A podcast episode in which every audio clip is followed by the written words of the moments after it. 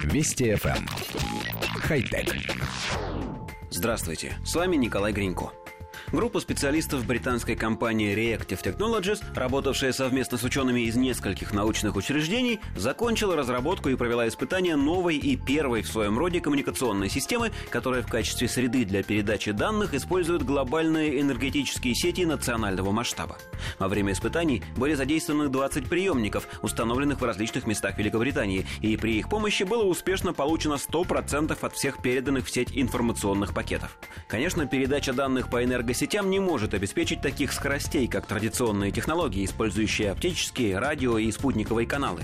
Однако здесь для развертывания инфраструктуры не требуется прокладки новых линий и установки большого количества дополнительного оборудования. Да и задачи, решаемые системами передачи данных на базе энергетических сетей, несколько иные. Эти сети являются одной из составных частей умных глобальных энергетических систем, умеющих быстро реагировать на изменения текущей обстановки.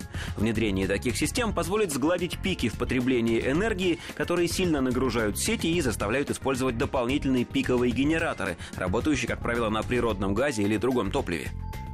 Коллектив редакции нашей программы поясняет. Британские инженеры провели удачные испытания системы, которую можно назвать «интернет через розетку».